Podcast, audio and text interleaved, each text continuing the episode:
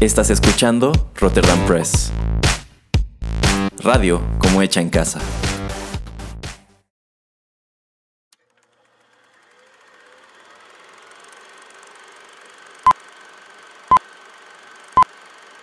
Rotterdam Press presenta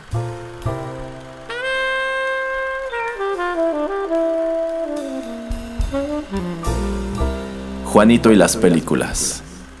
Un espacio reservado para el séptimo arte.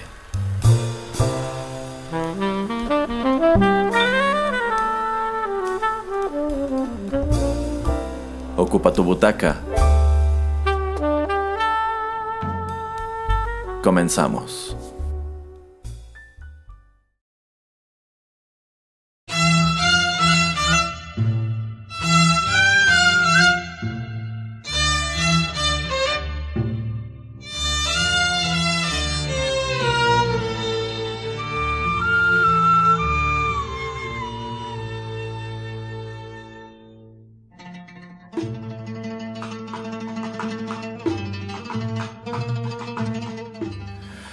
Amigos, qué gusto saludarlos en los micrófonos de Rotterdam Press y darles la bienvenida a una nueva emisión de Juanito y las películas, un espacio reservado para el séptimo arte. Los saluda Erasmo en compañía, ya saben, es inevitable, del señor Juanito Pereira. Siento que este programa se ha convertido en una parte fundamental del podcast, señor Erasmo. Híjole, señor Pereira, aquí debo tragarme mi orgullo y darle la razón. Sí, es, padre hacer las emisiones de Juanito y las películas por la gran cantidad de temas que se ponen sobre la mesa en cada uno de estos programas. Pero bueno, a ver, platíquenos. ¿Qué, ¿Cuál es el filme que nos atañe en esta ocasión? Pues se me ocurrió así nomás porque sí traer la del Príncipe de Persia. Eh, Sands of Time o Las Arenas del Tiempo, la verdad no sé ni cómo se le llamó en español. Así, así. Por el simple y único hecho de que creo que tú y yo este, llegamos al acuerdo de que es la, la, mejor película adaptada de un videojuego. Digo, hay demasiados ejemplos de películas que han tratado de ser adaptadas, como tu favorita de Mark Wahlberg, la de Max Payne. Debo confesar que a mí sí me gusta Max Payne. Lo siento, pero de verdad a mí sí me gusta. Bueno, tus, la, tus dos películas de Mortal Kombat. Claro, también la de Doom con La Roca y Mark Wahlberg. No, no es Mark Wahlberg, es este George Dredd, es Carl Urban. Es Carl Urban. Y bueno, ya ves, este Street Fighter, la oh, de los hermanos la de Mario. los hermanos Mario, efectivamente. Todas las que ha hecho V-Ball. Entonces hay muchísimo de dónde rascar, pero la verdad, lo único sobresaliente, entre comillas, es esta para mí. Entonces se me ocurrió, pues esta música no está tan fea, vamos a traerla para pues, también tener a colación eso, ¿no? O sea, el juego, em, la historia, también hablar de las otras películas que la verdad pues no han hecho nada por hacer buenas adaptaciones, eh, sobre todo la de Assassin's Creed con Fassbender, que la verdad... Qué decepción. Qué decepción, yo esperaba mucho de esa, pero bueno, no nos adelantemos. Así es. Vamos con música y regresamos a platicar.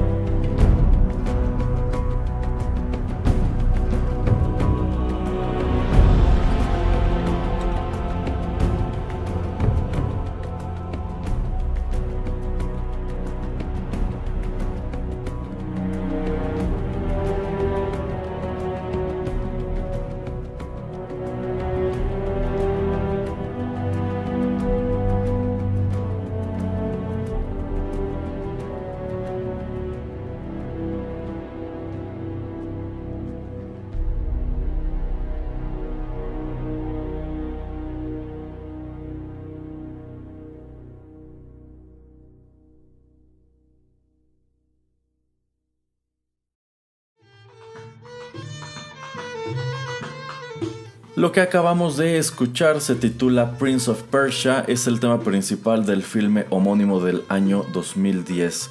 La música para esta película fue escrita por un grande de el cine, Harry Gregson Williams, el hermano menor de Rupert Gregson Williams, a quien escuchamos más recientemente en Aquaman. Y bueno, la música fue recopilada en un álbum que publicó ese mismo año el sello de Walt Disney porque esta es una película producida por Walt Disney. Dato curioso, el productor del soundtrack es nada menos que Hans Zimmer, un gran amigo de los hermanos Gregson Williams. Y el productor de la película es Jerry Bruckheimer. Sí, o sea, de que hubo talento, interés y mucho dinero detrás de esta película, lo hubo. Yo creo que el estudio sí le estaba apostando a que esto se convirtiera en un blockbuster en el año 2010. Por desgracia no fue el caso. Eh, cuando yo vi esta película, la verdad, no me encantó, pero sí me gustó. No puedo decir que haya salido horrorizado como en las películas de V-Ball o la segunda de Mortal Kombat. Creo que hicieron un buen trabajo. Yo sí le hubiera dado una oportunidad de continuar. Sí, la verdad, eh, pienso lo mismo. Siento que se enfoca también en lo que queremos ver, que es acción. La verdad, dura como una hora, 40 minutos esta película y casi toda la primera hora es muy poca historia, la verdad es, te dan pistas, te dan así como un poquito diálogo y luego luego pasamos a una escena de acción, una persecución, eh, cuando están invadiendo esta ciudad sagrada, por ejemplo. Entonces, pues eh, yo creo que si vas a hacer una película de videojuegos, tienes que enfocarte pues, en lo que es un videojuego, o sea, no tanto en la historia, que es muchas veces lo que se queja la gente, por ejemplo, algo un poquito apartado, pero las tres precuelas de Star Wars que se enfocaron demasiado en diálogos, en cosas políticas, en lugar de tratar de seguir el hilo de, pues, de las originales, que es más acción, más suspenso. Más aventura. Efectivamente, y entonces lo que hace Prince of Persia es eso, o sea, se enfoca en la aventura, se enfoca un poquito en tratar de meterse en algunos templos, en, en situaciones pues incómodas y hasta cierto punto, pues la manera en que está escrita... Tal vez carece de eso, de, un, de un trasfondo, de una buena historia, como les digo, con tanto diálogo, eh, que te establezcan más a los personajes, pero pues debes de crear un balance y siento que se inclinaron más por la acción, pero no me desagradó. No, la verdad no, y se me hace padre que pues para hacer la primera incursión del príncipe de Persia al cine deciden apoyarse en uno de los juegos más célebres de su historia. Esta es una franquicia que tiene pues un tiene décadas de, antigüedad. Bueno, infinidad de juegos. Ajá, también este, pero pues se, basan sobre todo en el homónimo de Sands of Time y también en otro de esa misma continuidad que es The Two Thrones. que pues para muchos fans de esta serie son así como, wow, el resurgimiento del personaje que tuvo su origen en, en PC. Y a mí me gustó, eh, insisto, yo sí le hubiera dado la oportunidad de, continuar. A mí me hubiera gustado volver a encontrar a estos personajes, pero pues el desempeño crítico y comercial de la película terminó por hacerlo imposible y vino a sumarse a las filas de tantas adaptaciones de videojuegos al cine que han intentado y que han fracasado, si bien yo considero que esta es muy honrosa, eh, quizás sobre todo porque las demás son francamente malas. Sí, así es. Y bueno, en, esta película tenemos a Jake Gyllenhaal que pues es un hijo ni bastardo, o sea, simplemente es un hijo adoptado por el rey. Eh, el rey tiene a sus otros dos hijos, pero pues al ver a, un pequeño como de nueve años eh, eh, que creo que se llama Dastan y creo Dastan, ajá. eso significa creo ladrón en, en árabe o algo así.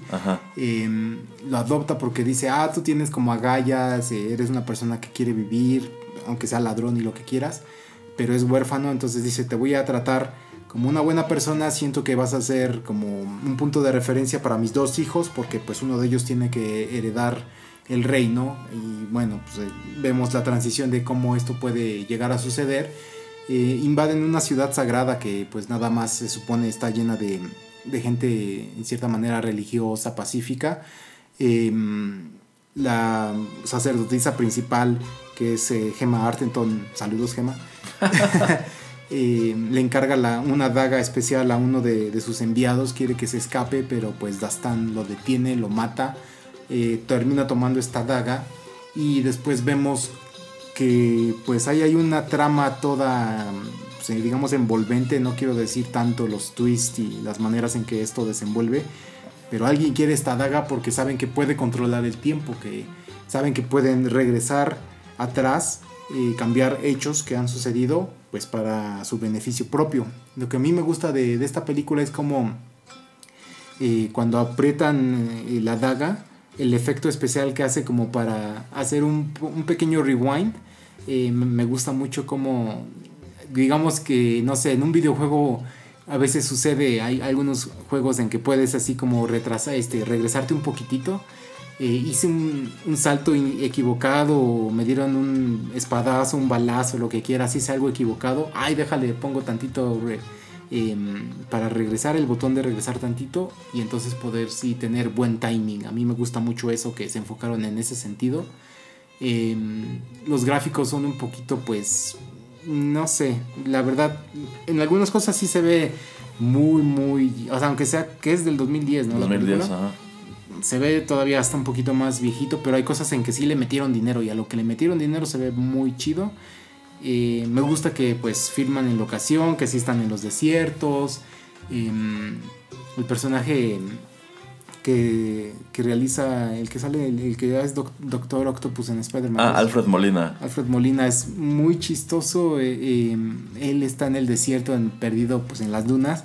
Tiene, no sé, como no quieren pagar impuestos, entonces están, digamos, como perdidos ahí donde no puede, digamos, las garras del imperio persa.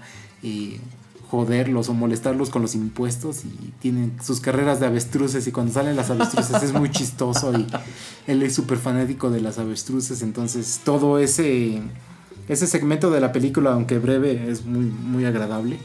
Y, eso, o sea, no puedo decir tanto de la película sin, sin decir todo lo que sucede me gusta también la interacción entre, entre y la sacerdotisa. Y bueno, obviamente siendo una película de Hollywood, sabemos a dónde va a llevar esto. Y como dice Erasmo, que pues, mantiene, se mantiene muy fiel al videojuego. Sí, y bueno, otro actor que forma parte de este elenco, y para quien de hecho fue su segunda incursión en una adaptación de videojuegos, es Ben Kingsley, mm. quien pues aparece en esta cinta en el como el tío de Dastan. como el tío de Dastan, en el papel del antagonista. Para quien no lo sepa, Ben Kingsley antes había hecho también al villano en la adaptación de Blood Rain dirigida por V. Ball. Es una cosa espantosa. Si algún, si algún día si tienen ganas de ver una película tan mala que pues no es buena, sencillamente es más mala todavía mientras más, mientras más dura. Si quieren una clase de todo lo que no deben hacer en una película, busquen esa adaptación de Blood Rain. Nunca la he visto. No, yo creo que como curiosidad vale mucho la pena. Mm. Eh, bueno, podemos quizá hablar en otra ocasión sobre V-Ball, pero eh, creo que la suya fue una buena intención muy mal ejecutada y contaminada por pues muchas ideas equivocadas que tiene el hombre sobre lo que debe ser el cine, pero bueno. Vamos con más música y regresamos con otros temas.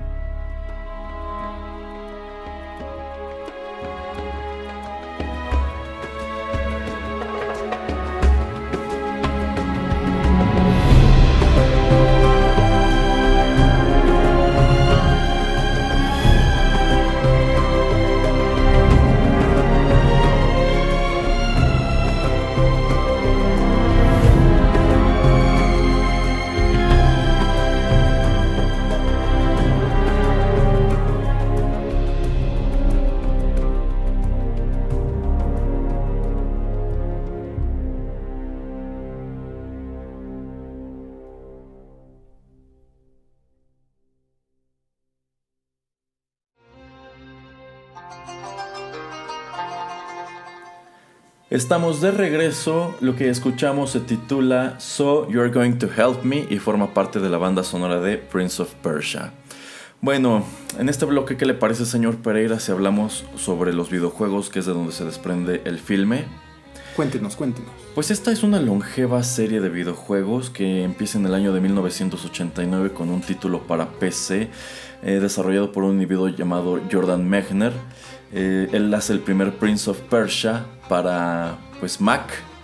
Eh, es un juego de computadora de estos que tienes que cargar a través del DOS y todo esto, que venía en floppies.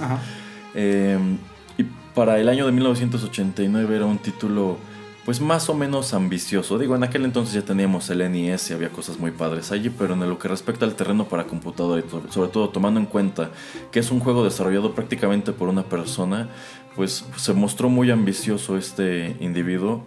Eh, Prince of Persia es un juego de acción, estrategia, puzzle, maze. Ah, en el cual el jugador controla al homónimo príncipe, bueno no es precisamente él el príncipe de Persia, controla a un chico persa eh, quien es encerrado en el foso de este palacio y su misión es rescatar a la princesa de quien está enamorado de garras del visir llamado Jafar, igual que el de Aladdin. Em, entonces tiene que hacerlo en X cantidad de tiempo porque si no lo hace... Eh, pierdes.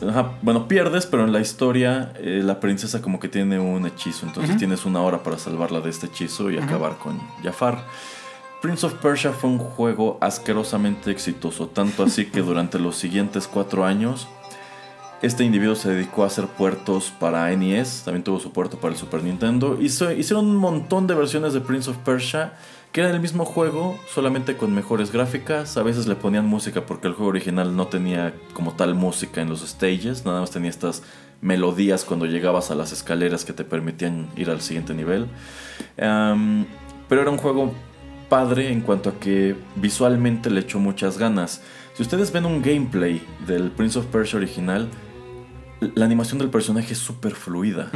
Y esto se debe a que el creador se aventó su propia versión de motion capture. Él tomó a su hermano y lo retrató en diferentes posturas y con estas fotografías él hizo la animación del príncipe, que a veces el control era un poco complicado y eso le agregaba mucha dificultad. Creo que en, algunos canales de YouTube donde te explican un poco de, este, del primer videojuego, creo que hay hasta video de cómo está haciendo estas capturas este, este personaje. Debe ser. Y bueno, a eso obedece que en la versión original de Prince of Persia, el protagonista, que es un individuo persa, árabe, sea rubio. ya después tratan de corregirlo en otras, en otras entregas. Mm. E, e, era un juego difícil, además de que tenías el factor del tiempo, pues cada nivel era como un pequeño laberinto, entonces tú tenías que abrirte paso a través de corredores, trampas.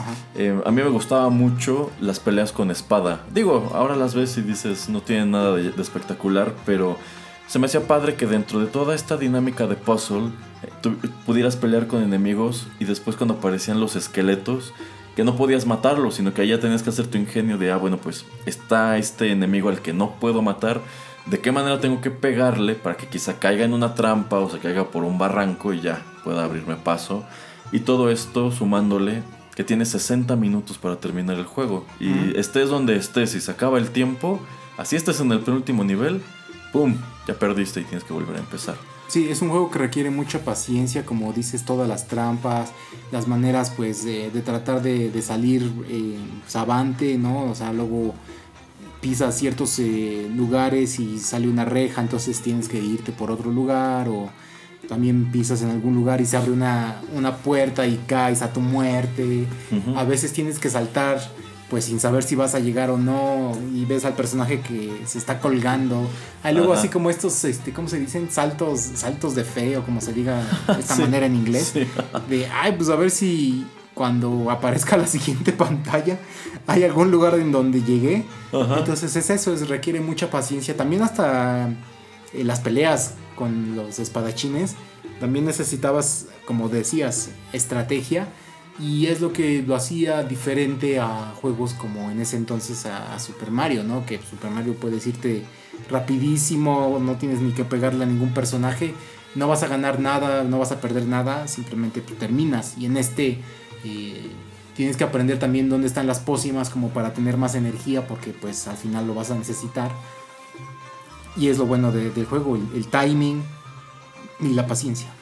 Así es, y bueno, Prince of Persia era el tipo de juego que a principios de la década de los 90 a menudo encontrabas en las revistas de videojuegos eh, guías de cómo avanzar, dónde encontrar secretos, eh, cómo ahorrar tiempo, etcétera, etcétera. Sí fue un título bastante popular. En 1993 este mismo individuo, Mechner, hace una secuela que se llama The Shadow and the Flame, que es básicamente lo mismo. Es como si hubiera hecho una una remasterización con niveles y desafíos nuevos. Ya trata de tener un poquito más de historia. Y pues allí es en donde se queda el juego hasta el 99 cuando hacen Prince of Persia 3D. Y después es cuando Ubisoft compra esta propiedad y ahora sí empiezan a hacer estos juegos mucho más grandes, empezando con The Sands of Time. Ok, vamos con más música.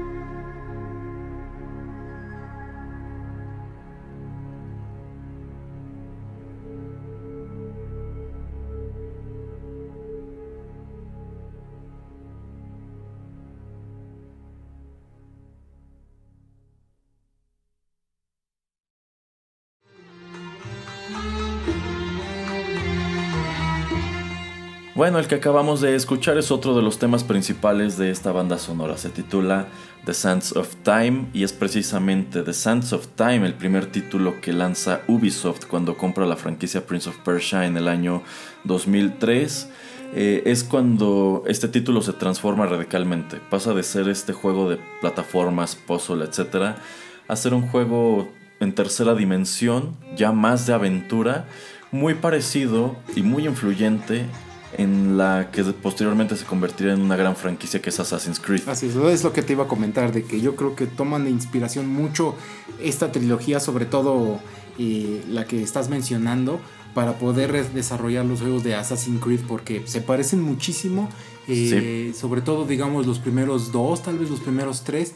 Digo, ya ahorita ya están este, en Egipto y son piratas luego, y, o sea, cosas muy raras, pero sí, o sea y es lo que mucha gente también, entre comillas, se queja. Dicen, ya no me des cada año, cada dos años un juego de Assassin's Creed. Dame uno nuevo de Prince of Persia porque es casi, en cierta manera, pues lo mismo, pero pues un diferente lore. Exacto, entonces con The Sands of Time eh, conforman o comienzan una trilogía que continuó en Warrior Within en 2004 y en 2005 termina en The Two Thrones y también el spin-off The Battles of Prince of Persia. ¿Sabe qué otra franquicia se benefició mucho del segundo auge de, Prince of Persia? Tomb Raider. No, no, no oh. realmente, aunque sin duda pues elementos de Tomb Raider influyeron en cómo se juega The Sands of Time. Eh, Ninja Gaiden. Ajá, sí, sí, sí. Sí, porque de hecho tiene una historia muy parecida, porque Ninja Gaiden igual empieza en el NES, los tres juegos que aparecieron para NES son legendarios, y después dejaron esa serie en paz hasta tiempos como del PlayStation 2, me parece, que es cuando retoman esta serie al personaje y lo hacen ahora en un estilo muy parecido al que encontramos en estos juegos de Prince of Persia. Aventura tercera dimensión, muy parecido a Assassin's Creed. De hecho, ese nada más lo tuve oportunidad de verlo, creo, en el Wii U. Se ve muy chido, la verdad. Este, la manera en que puedes utilizar al personaje y, sí, qué, qué buena observación haces. Bueno, a ver, señor Pereira, ¿qué tan válido sería decir o señalar que esta película de Prince of Persia es una especie de refrito de Aladdin de Walt Disney. bueno, ¿de la película? De la película. Pero como, no, yo digo que no. No, porque a fin de cuentas tenemos el, mismo, el mismo tema del diamante en bruto, de que ah, pues, no, nace en la realeza, pero tiene mucho potencial. Sí, pero... Y se queda con la chica. Y, y ahí también hay un Jafar que es Ben Kingsley. y también había un Jafar en el juego. Pero no hay fumar mágica. Pero hay daga con las arenas del tiempo. En pues lugar de genio. Pero entonces vamos a tener que decir que se robaron todo de la historia de Alibaba y los 40 ladrones, ¿no? Ah, de cierta manera sí. Bueno, no, no, perdón, no robar. Inspiraron. Ah, bueno, inspiraron. Bueno, yo, yo siempre he considerado que sí existen sus paralelismos. No es exactamente la misma historia, pero ah, me parece llamativo que el personaje de Aladdin pues más o menos se parece al que, al que realiza Jake Gyllenhaal en esta película. Pues sí, y de hecho, bueno, Erasmo tal vez ya vio imágenes de que va a salir la nueva película de Aladdin ah, en, live action. En live action. Con tu amigo Will Smith. Sí, con Will Smith como el genio, que ya me lo imagino rapeando las mismas canciones que cantaba Robin Williams. La verdad, de las películas, de estos todos estos remakes que está haciendo Disney de sus clásicos, esta es una de las que menos fe le tengo. Yo, de hecho, Creo que la única que he visto es la de La Bella y la Bestia. Y no pienso ver ninguna, ni la del Rey León, ni la de Dumbo. Eh, Dumbo me llama la atención por el director. Yo no, yo no las voy a ver, la verdad no. Siento que como estuvieron en caricatura bien, si las veo, va a ser cuando salgan en algún tipo de streaming o en pirata, la verdad, porque no pienso darles dinero. Ah, pues yo vi la de este, ¿cómo se llama? El, The Jungle Book, el libro de la selva, que incluso ya viene la secuela ¿Secuela? Sí. Bueno, hay una. Ya ves que Andy Serkis, el que hace a Gollum en, en, El Señor de los Anillos, saca la suya propia en Netflix. De hecho, no la he visto. No, yo tampoco. Pero la, la que se asemeja mucho a, la que sale en, en, en Disney y la que hacen animada, sí, sí la vi. Mm, no se me hace así como que también súper wow. A mí no me gustó. No, o sea, tampoco es que yo sea súper fan de la primera, ¿eh? O sea, de la animada, entonces no. No, yo sí, y por eso me decepcionó bastante lo que hizo John Favreau. O sea, digo, la intención quizá fue buena, Mm. pero pues hay muchas cosas allí que yo no necesito saber sobre Mowgli. Mm, ok. Porque, ah, no, no, siento que todo eso está muy, muy sobrado. Y yo creo que podemos traer todo un especial acerca de películas animadas que están tratando de convertir a live action. Ah, eso, estará, eso interesante, señor Pereira. Podemos dejarlo para otro programa. Bueno, y antes de terminar con este bloque, nada más quiero decir que el personaje, bueno, no el personaje, este sujeto Jordan Mechner, que es el creador de Prince of Persia, pues eh, estuvo muy envuelto en, en la realización del film, porque él es el que escribe el guion para la película. Él quería que en verdad estuviera muy apegada a la historia de- del videojuego. Obviamente tenía que hacer algunos cambios, pues para que se viera o para que fuera cinemáticamente hablando, eh, pues una buena adaptación. Entonces yo creo que eso es también muy importante, tener al, al creador del juego muy, muy relacionado. Como en algún momento yo he comentado, qué bueno que, que este J.K. Rowling estuvo muy, muy envuelta, muy relacionada en la realización de las películas, porque pues entonces ella también puede decir, sabes qué, esto funciona, esto no funciona, y tal vez vas a hacer una o siete o diez películas de esto, entonces mira, vamos a establecer esto aquí y si en caso de que lleguemos al final, vamos a poder eh, solucionar ese problema o terminar de rellenar ese hueco, etcétera. O sea, la narrativa tiene que ir de, de cierta manera y qué mejor que pues el sujeto o la persona que en verdad es el, el- el- el que lo desarrolla originalmente. Así es, señor Pereira. Pues sí, buenas ideas aquí. Insisto, es una lástima que allí se haya quedado la película. Mm. Quién sabe ahora con pues toda, toda esta todo este furor por revivir propiedades del pasado, a lo mejor se les ocurre, se les prende el foco y dicen, hagamos otra película de Prince of Persia, a ver qué tal nos queda. Eh, a fin de cuentas, el año pasado acaban de lanzar la más reciente entrega de, de los juegos que se llama Prince of Persia Escape. La verdad no lo he visto. No. Desde que termina esta trilogía de Sands of Time han lanzado eh, otros cuatro juegos, además de que hicieron el remake del segundo, pero pues con un estilo muchísimo más contemporáneo. Ok, vamos con la última canción de este programa.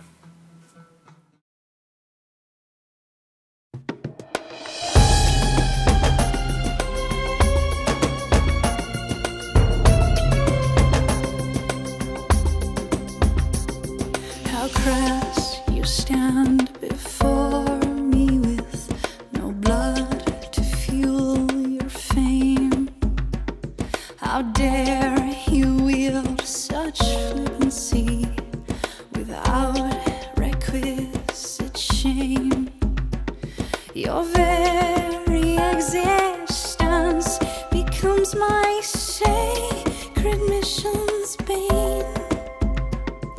You bow to kiss my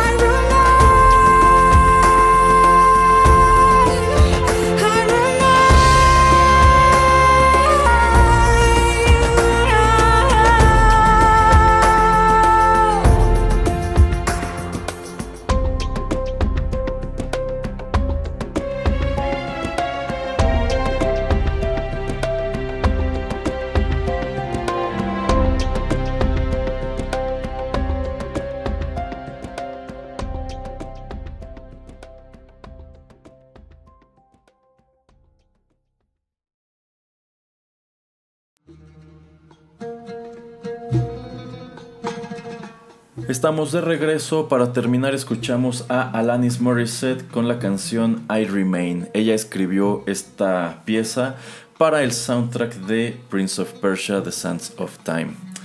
Bueno, eh, aquí quiero hacer mención de algo que me parece muy curioso de esta película, señor Pereira, y que yo siento que, pues, cuando la miras en retrospectiva, se presta para una reflexión interesante, que es el elenco. A ver. Yo pienso, señor Pereira, que hoy sería imposible hacer esta película con estos actores.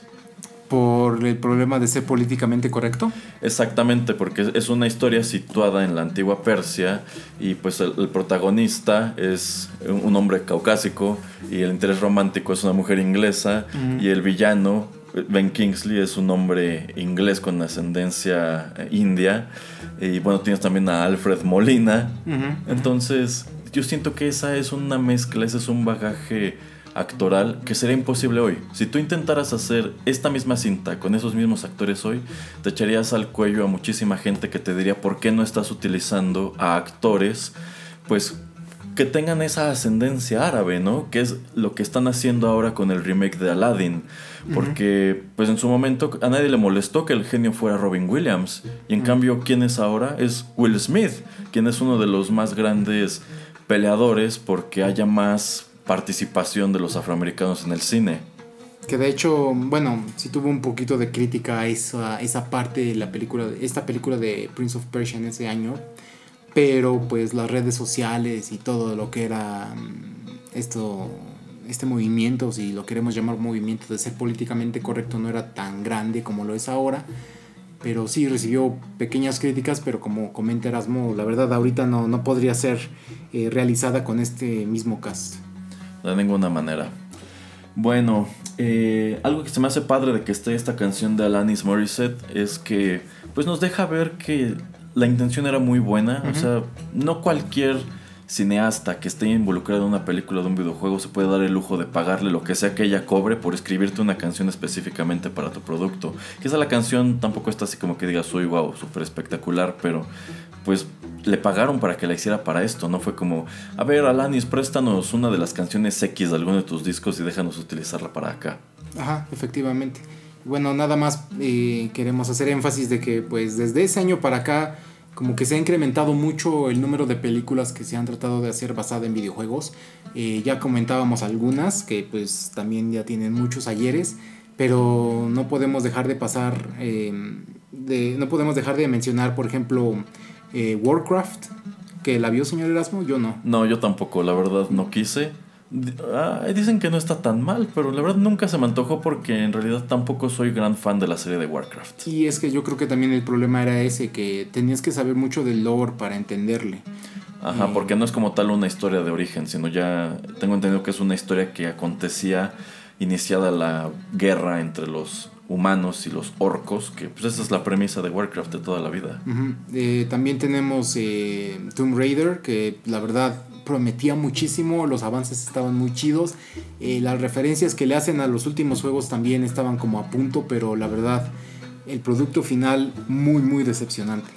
Sí, a mí me pareció muy desafortunado porque algo que se encargó de presumir esa película es que recrearon con Al- Alicia Vikander muchas escenas Saludo Alicia. tal como se ven en el, en el juego, en el, en el relanzamiento de Tomb Raider, eh, en las cinemáticas del juego. Así te, te ponían la comparación lado a lado y decías, wow, o sea, esas son ganas de hacer las cosas bien y de hacerte ver que les importa. Pero pues sí, vas a verla y te ponen toda esta backstory necesaria de, Sí. de Lara y todo el arco del papá que a mí me pareció terrible. Muy malo. Muy, muy malo. El hecho de que te aventaran al papá en donde te lo aventaron para mí fue... Ok, aquí se nota que alguien dijo, a ver, ¿cómo que le pagamos tantas libras esterlinas a este hombre nada más por esto? No, no, no, regrésenlo y que grabe más escenas y que y pónganlo otra vez en la historia. Sí, sí. es. Lástima. Efectivamente, digo, ya sabemos que Angelina Jolie hace un par de películas anteriormente, al inicio de los 2000 acerca de esto, que pues eh, hasta cierto sentido me gustan más que esta. A mí, híjole, quizá un poco, sobre todo la, La- todo primera, mí, la sí. primera, porque la segunda me parece francamente muy mala. Eh, pero bueno, es que igual en ese entonces Tomb Raider no era lo que es hoy. Yo creo que este juego que señalamos, que creo es del 2008, algo Más así. o menos. Yo creo que le hizo un gran favor a toda la serie Tomb Raider en aterrizarla Sí, fue en un la muy buen realidad. reboot. Eh, Sí, fue un muy buen reboot porque los juegos anteriores eran demasiado fantásticos. Yo creo que eran más parecidos a Indiana Jones que a lo que ahora es eh, Tomb Raider. Pero, pues sí, un- un- una adaptación reciente desafortunada. Y se me hace muy interesante este paralelismo de que Alicia Vikander hace una mala adaptación y su esposo Michael Fassbender también. Porque cuando vi los primeros avances de Assassin's Creed con Mm. Michael Fassbender, también dije, wow, esto promete, podría Sí. ser muy bueno. Sí. Y pues no. No, lo que la gente se queja más es que pasas el 60-70% de la película eh, de Assassin's Creed eh, con estos personajes fuera de la realidad o del tiempo del renacentismo. O sea, te la pasas hablando con, creo que es Jeremy Irons y, Sí, es Jeremy Irons. y Coutlier, la, la chica, se me va el nombre de la Ay, francesa. ah, no, se me va igual. Bueno, esta chica francesa. eh, hablando entre ellos y decidiendo cosas, etcétera y pues lo que tú quieres ver es cómo está partiéndose y cómo Es, está es que en yo el mundo esperaba una película de periodo, o sea, que la historia estuviera desarrollada, ok, sí, en el, en el, rena- en el Renacimiento. No que fuera esto que te aventaron de que es, que es como una proyección, una realidad Mm. virtual. Ay, no puede ser, por Ya. el amor de Dios. Bueno, de ahí digamos que en cierta manera se tratan de apegar a, a lo que es el videojuego, pero lo hacen, o sea, se inclinan muchísimo, o sea, no tiene sentido. Otra de las películas también es la de Rampage, que sale la Ah, roca. sí, Rampage con La Roca. Fíjese, señor Pereira, que a mí me sorprendió que a tantos años de ese juego a alguien se le ocurriera hacer una adaptación. Que Muy raro, ¿eh? O Sí, sea, muy raro, porque así que digas, Rampage no fue un juego súper famoso, No. de ninguna manera. Entonces yo creo que el estudio quizás se dio cuenta de que tenían los derechos y dijeron, pues vamos a utilizarlos. en su momento bromeamos que era como la película de Copito, el, el gorila del zoológico de Barcelona, porque se parecía bastante. Eh, pero, pues sí, una, eh, yo creo que esa fue hasta inesperada, ¿eh? yo no la vi venir. Sí, y ya vemos que en 2007 y en 2015 con actores diferentes, eh, Hitman, Hitman que las hacen, creo que siento que es de las de las eh, ideas más fáciles de, de tra- de transmitir, ¿no? O sea, son agentes que son entre Jason Bourne, entre eh, James Wick, Bond, ajá. John Wick. Y no pueden terminar de hacer buenas películas. Y aquí debo confesar que la, por lo menos la primera no me desagrada tanto. Pues yo nada más vi la primera y considero que si no te pones muy exigente queriendo que sea idéntico al juego, está bien a secas. Igual que Max Payne. Pero, pues vamos, si eres así como fan hardcore de esa serie, sin duda igual te pegaron una decepción tremenda. Y pues las adaptaciones de videojuegos siguen dando de qué hablar. La, noti- la noticia más reciente es que Netflix se aventará a hacer una serie animada inspirada en el universo de Resident Evil. Esto a propósito de que acaban de lanzar el remake del segundo juego, que para muchos es el favorito. Entonces, pues teniendo el precedente de que hicieron un muy buen trabajo con Castlevania, pues ahora se aventarán con esta otra franquicia. Que por cierto, si no las han visto, las películas animadas de Resident Evil no están tan mal, ¿eh? Mm. Valen muchísimo más la pena que las que son con Mila Jovovich. Y Hablando de Mila, también ya habíamos mencionado que están haciendo, o tal vez ya acabaron, tal vez están en postproducción de Monster Hunter.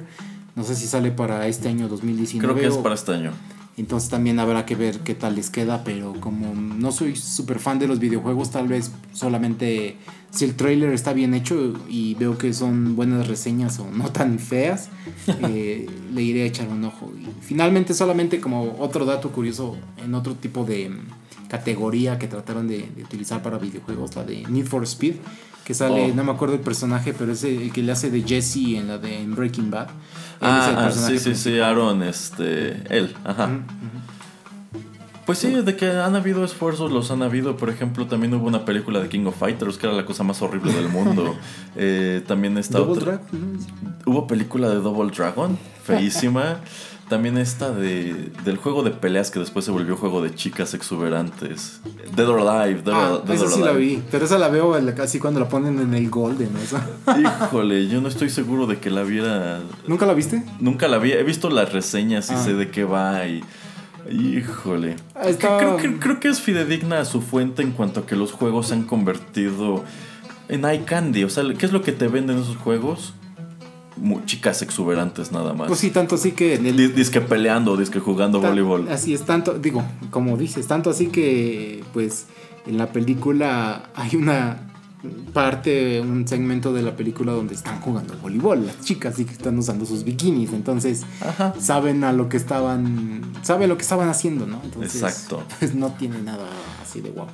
Pues sí, eh, como hemos dicho antes, como que Hollywood aún no le encuentra la fórmula a los videojuegos, ya se la encontró a los cómics, pero con los videojuegos le sigue fallando. Ya veremos en el futuro qué otras sorpresas nos arrojan. Así es. ¿Algo más que agregar, señor Pereira? Pues no, simplemente si quieren ver Prince of Persia está, está en Netflix, eh, no sé, tal vez la pueden rentar en, en YouTube con su cuenta de Google. Eh, la música está agradable, digo, es música que trata de ser así muy de Medio Oriente. Eh, las canciones que les presentamos pues es de lo rescatable, también es como nada más nos daba pie para poder hablar de las adaptaciones de películas y de videojuegos. Eh, y bueno, ese- eso es todo, o sea, no dura tanto y era un buen intento para hace casi 10 años, ¿no?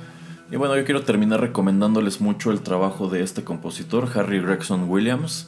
Eh, si les gusta el trabajo de Hans Zimmer, también les va a gustar bastante lo que hace él. Eh, prácticamente lo que son Hans Zimmer, Lorne Balfe y Harry Gregson Williams eh, han conformado como su pequeña trifuerza. y lo que hace su hermano mayor, Rupert Gregson Williams, también está muy padre. Tienen una cantidad absurda de, de créditos. La música de Aquaman también me gustó bastante, entonces en algún momento deberíamos utilizarla para algo. Muy bien, muy bien. Bueno, pues muchas gracias por haber escuchado este programa. Esperamos lo hayan disfrutado. Nosotros fuimos Erasmo y Juanito Pereira. Los esperamos muy pronto aquí en Rotterdam Press.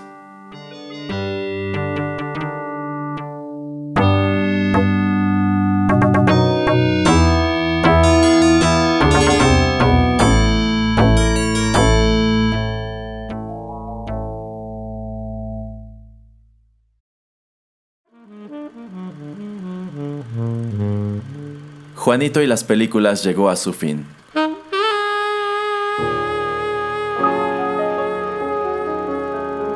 Pero no te vayas todavía, que hay permanencia voluntaria. Quédate con nosotros en Rotterdam Press.